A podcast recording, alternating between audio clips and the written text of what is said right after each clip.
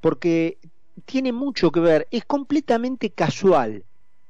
¿Vieron cuando se produce esa expresión, el choque de planetas? Es decir, cuando eh, dos hechos que ocurren separadamente, eh, sin embargo se conectan y tienen que ver el uno con el otro. Bueno, eso se ha dado por eh, esto que venimos machacando aquí hace rato y de lo cual este, hicimos otro, otro capítulo hoy en el comentario inicial del programa, esta idea de que la justicia desde su lugar, eh, incluso por el uso simple de la terminología, debe ayudar a aclarar conceptos que están muy errados en la cabeza de los argentinos.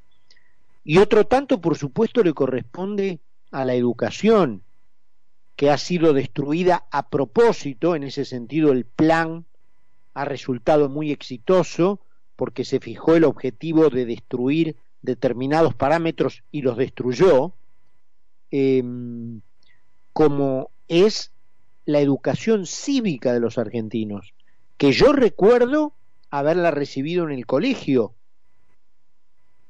Eh, muchas de las cosas que hoy repito eh, no se deben, y esto créanmelo, al hecho de que luego con los años estudié, este, fui abogado aunque nunca ejercí porque ya trabajaba de periodista, pero eso, digamos, no importa. Son la repetición de aquellos conceptos básicos que yo no aprendí en la facultad, los aprendí en el colegio. Y ellos detectaron muy bien que eso había que destruirlo trazaron un plan para destruirlo y lo destruyeron. De hecho, aquellas materias dejaron de enseñarse en, los colegios y no solo dejaron de enseñarse, sino que se enseñan al revés, con toda la intención de adoctrinamiento que uno se le puede ocurrir. Y en ese sentido, nuestro invitado, Félix Lonigro, que es abogado constitucionalista y profesor de la Universidad de Buenos Aires, acaba de lanzar, acaba de terminar y creo que ya está en la calle, un nuevo libro suyo, Claves para, presten atención al título, Claves para la educación cívica de los argentinos. estas claves son claves porque ellos tuvieron éxito en em, destruirlas y machaques como el que seguramente estará dispuesto a hacer Félix son los que hacen falta para dar vuelta lo que se y volver a construirlo. Félix, eh, ¿cómo estás? Carlos Mira, acá en Concepto. ¿Qué tal, Carlos? ¿Cómo estás? Buenas tardes. Muy bien, muy bien. Este, bueno, contanos qué, qué te propones desde claves para la educación cívica de los argentinos. Bueno, mira, yo te escuchaba atentamente y, y, la verdad es que es todo, muy cierto lo, que vos comentás, lo que vos planteás. Eh, el progreso de los pueblos, Carlos, está basado en la educación. Los pueblos que no son educados son fácilmente engañados, domados o fanatizados. Y Sófocles allá lejos y ese tiempo, mm, hablaba como una forma de como una deformación de la democracia no que es el sistema político en el cual eh, somos titulares de ese poder de mando que no ejercemos porque no es posible. Entonces por eso se los derivamos a unos pocos para que lo ejerzan pero siempre dentro de un marco normativo que, es la ley fundamental y el ordenamiento jurídico que dictan que crean los órganos de gobierno después en función de lo que dice esa constitución eh, y Sófocles decía que una deformación de la democracia es la oclocracia. La oclocracia es el gobierno de las turbas fanatizadas. Y uno hace comparaciones y mira lo que está pasando en la Argentina. Y en la Argentina han instalado, no solamente han, eh, como vos decías, deteriorado la educación y específicamente la educación cívica a la que directamente la han ignorado, eh, sino que además a partir de esa ignorancia de, de, o de, ese de esa escasa importancia de la educación han logrado fanatizar las mentes de muchos, porque no cabe ninguna duda de que, a ver, no tenemos más que ir al hecho de Luciani de hace dos días, eh, no se trata de una no se trata de personas de bajos recursos que no han tenido oportunidad de educarse. Ahí estaba Artemio López y, y, su mujer o, no sé quién era sí su mujer sí. de su mujer. Esa gente no es ignorante por no haber tenido acceso a la educación. Esa gente está fanatizada Sí, es un mercenario también, ¿no? A sueldo, obviamente. No, no, no, no dejemos de lado ese pequeño detalle, ¿no? Bueno, si es un mercenario a sueldo, entonces, este, o, sea, para poder ser mercenario a sueldo, también hay que tener un desdén muy profundo por, por, lo, por lo que es educativo y la institucionalidad y sobre todo por la justicia. Sí, claro. Porque la justicia es un parámetro fundamental para un sistema de convivencia entre los hombres si no hay justicia, si no hay educación, prácticamente no hay nada, no hay posibilidades de progreso.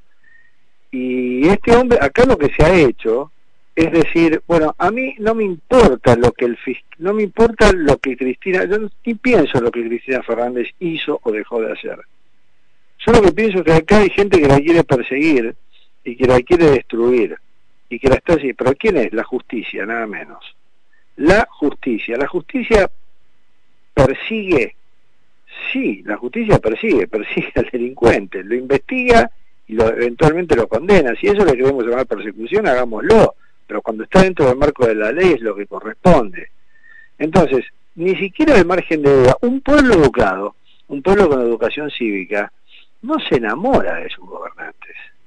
Los mira de reojo, los considera necesarios y nada más están ahí porque no hay otra alternativa, porque, porque no, el pueblo no se puede gobernar solo, les prestamos el poder y después nos las tienen que devolver. Y en todo caso, si tienen denuncias y demás, bueno, a ver, que investigue la justicia.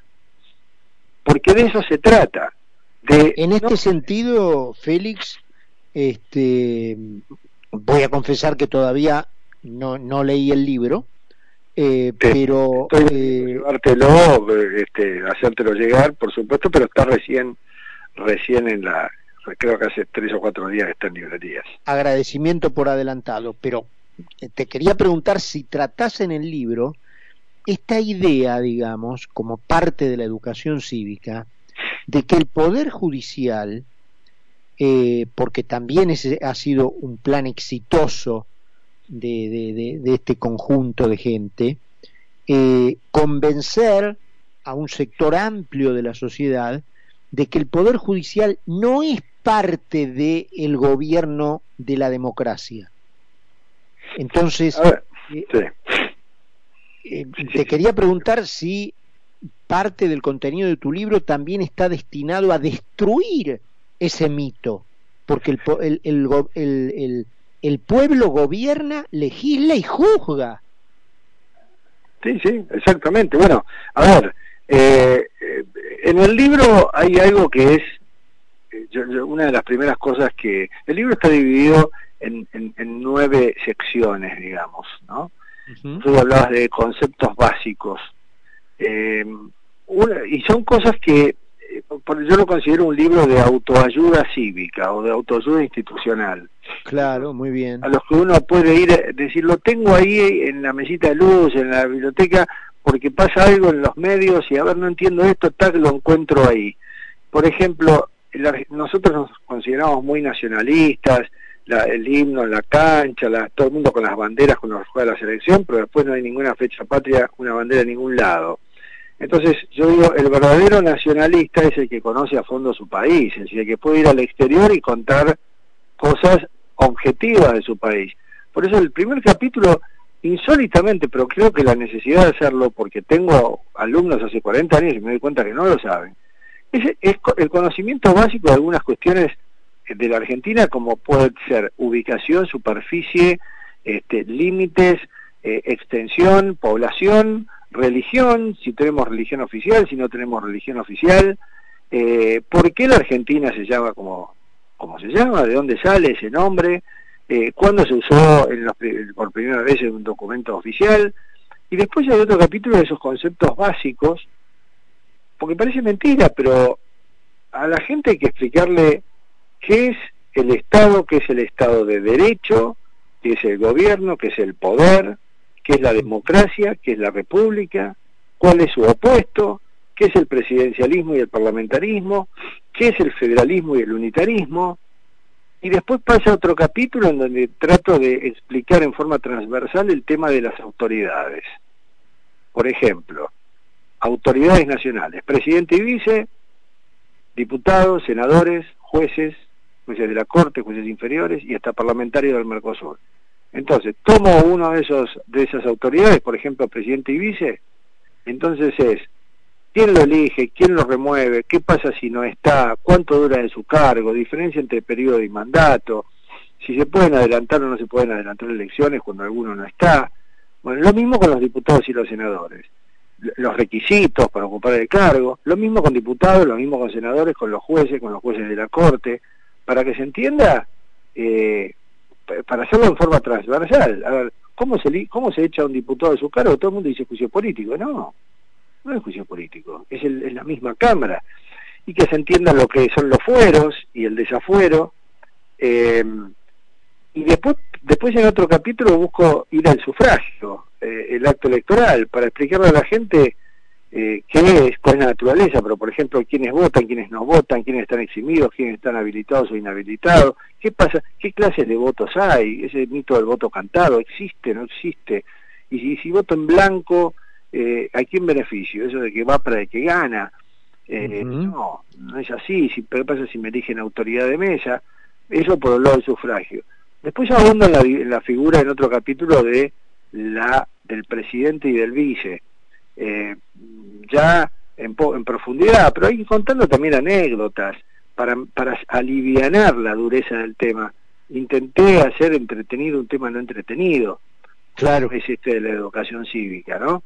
pero por ejemplo, no sé, desde explicar el balotaje hasta contar cómo es la cómo nació la Casa Rosada y la quinta presidencial y pasando por por, por la cantidad de presidentes que, que hubo y quienes gobernaron más veces y quienes menos veces y qué hicieron los presidentes después de serlo y los atributos de mando como el bastón y la banda presidencial y el regimiento de granaderos que lo custodia y después Félix, te hago un par de, de preguntas concretas eh, que la democracia no es el gobierno de la mayoría. ¿Lo explicás ahí?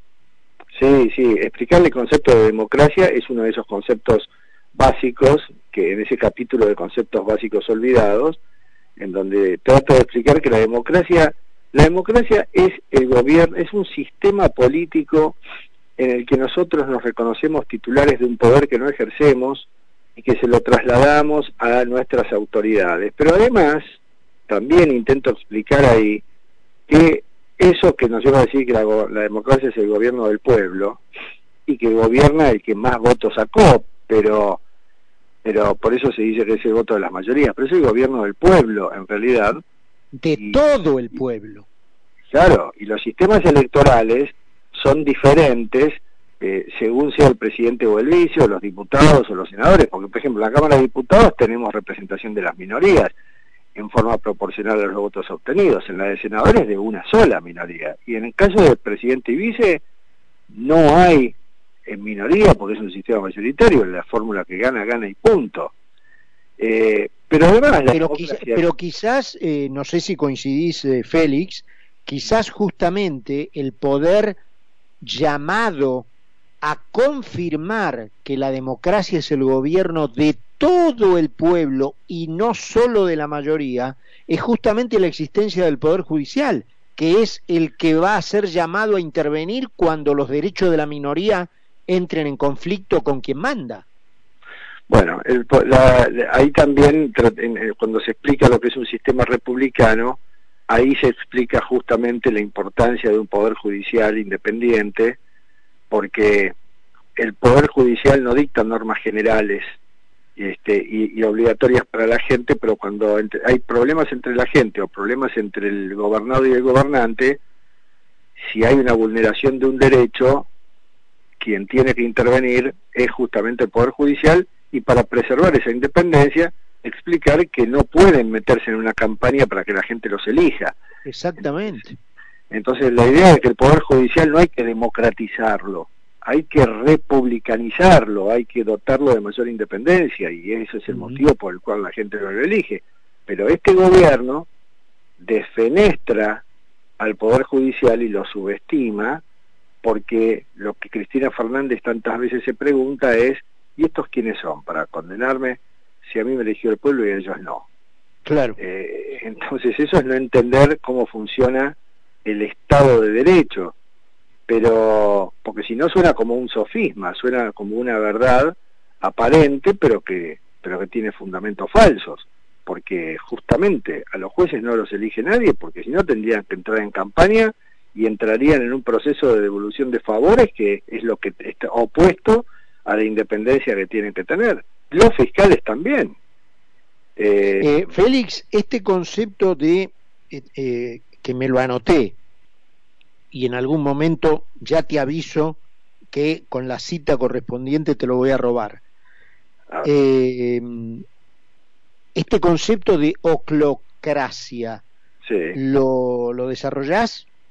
No, no, no, no lo desarrollé allí, en, en este libro particularmente no, porque... Porque es lo que yo, te soy completamente franco, no lo conocía, pero la Argentina es un sistema oclocrático. Sí, sí, absolutamente. Yo en el libro lo que sí hago es poner de relieve que es necesario ser racional en política.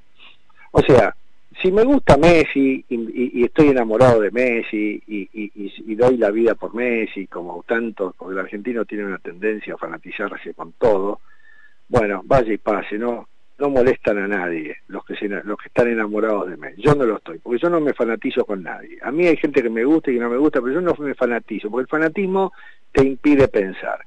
Y en política es lo que justamente no hay que hacer. Por eso están en contra del Día de la Lealtad en política. ¿no? Eso de la Justamente en política no tiene que haber lealtades, tiene que haber razonamiento.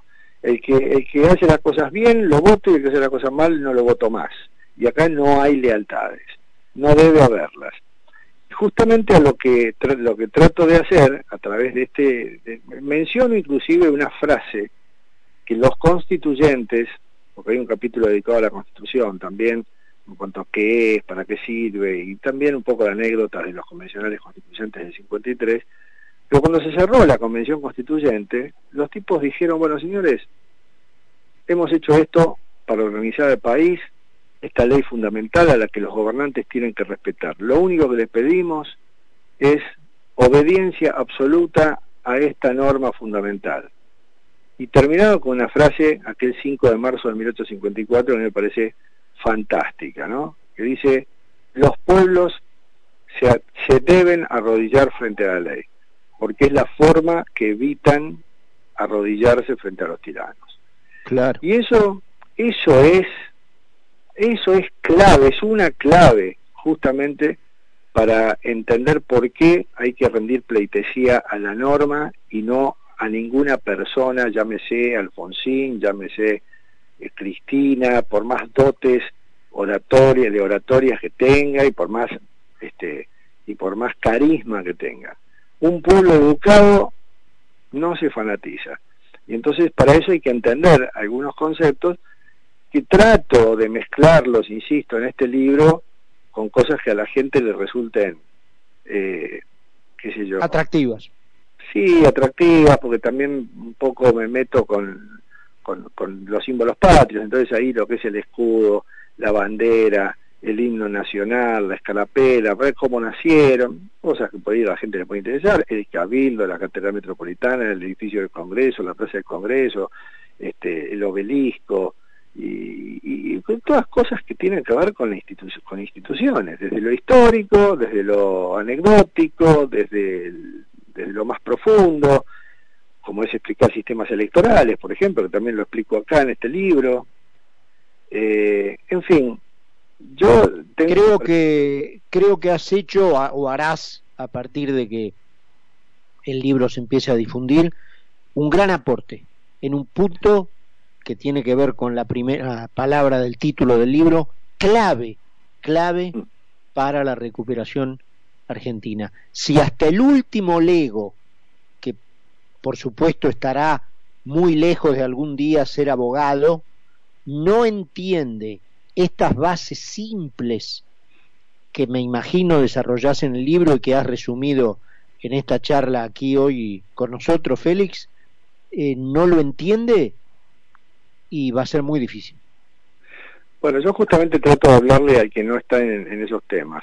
Cuando alguna vez empecé a escribir en La Nación, me acuerdo que Germán Suspeña lo, lo, recordará, ¿no? Sí, este, claro, cómo no. Cuando, cuando tuve la primera charla con él, me dice, ¿y, qué le hace suponer a usted que, que un abogado que habitualmente habla complicado y difícil le puede explicar a la gente común temas que son de por sí a veces medio complejos? Y le digo, ese es mi desafío. Eh, e-, ese es mi desafío, hablarle fácil a la gente.